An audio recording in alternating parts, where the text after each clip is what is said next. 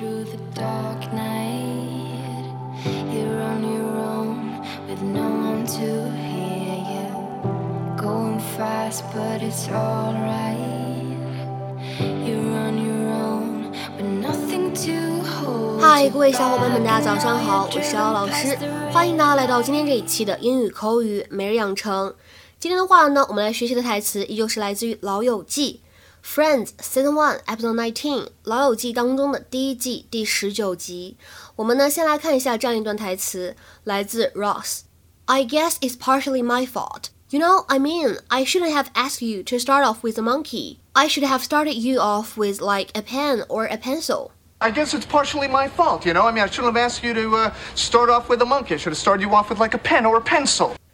I guess it's partially my fault. You know, I mean, I shouldn't have asked you to start off with a monkey. I should have started you off with like a pen or a pencil. 我认为呢，这件事情上面我有责任，你知道吗？我根本就不应该让你从照顾一只猴子开始练手，我应该呢让你从照顾一根钢笔、一根铅笔开始才对。I guess it's partially my fault.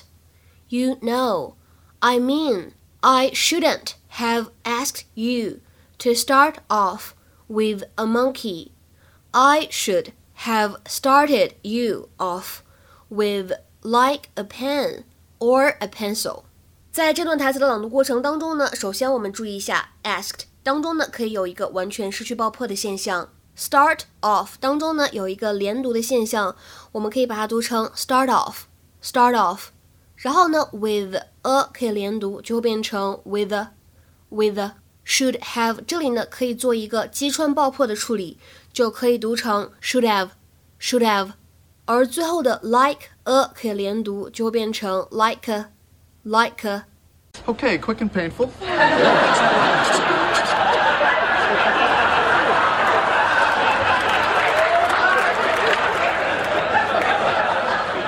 Oh, God. Okay, all right, all right, okay. Ross, please don't hate me. Oh, what? What, what? Uh, you know Marcel. Yeah? Well, I, I kind of, uh, I kind of lost him.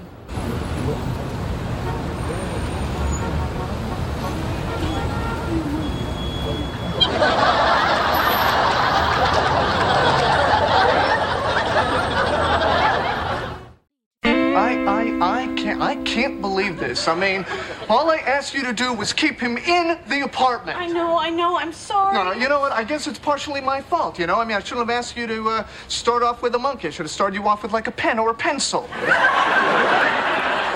I'm doing everything that I can. I've got everybody looking for him, and I could. I... Who is it? Animal control. See, I've even got animal control. You called animal control? Uh huh. Why? Do you not like them? 平时日常生活当中呢，其实我们用这个 start off 这样的动词短语呢，其实还蛮常见的，经常呢可以用来表示开始做某事儿。比如说，the discussion started off mildly enough，这个讨论非常和缓的开始了。The discussion started off mildly enough。那么再比如说呢，如果你去 gym 健身，教练呢可能会跟你说，Let's start off with some gentle exercises。我们呢先从一些比较轻柔的练习开始，比较低强度的练习。Let's start off with some gentle exercises。那么再比如说，公司组织大家团建，那第一个步骤呢，可能就是从自我介绍开始。We started off by introducing ourselves。我们呢从自我介绍开始。We started off by introducing ourselves。那么我们今天视频片段当中出现的这样一个动词短语，start somebody off，它是什么样的含义？应该如何来理解呢？这样一个短语呢，平时日常生活当中用的时候，经常会在后面加上一个 on something。Start somebody off on something。那么平时呢，比较常见的有两层含义。第一层含义呢是最为通用的，表示让某人做某事儿，或者帮某人开始做某事儿。To help somebody to start an activity, especially a piece of work。下面呢，我们来看一些例子。第一个，What started her off on that crazy idea？What started her off on that crazy idea？是什么让她起了那个疯狂的念头，或者说是什么东西让她引起了这样一个疯狂的想法？这样的意思。What started her off on that crazy idea？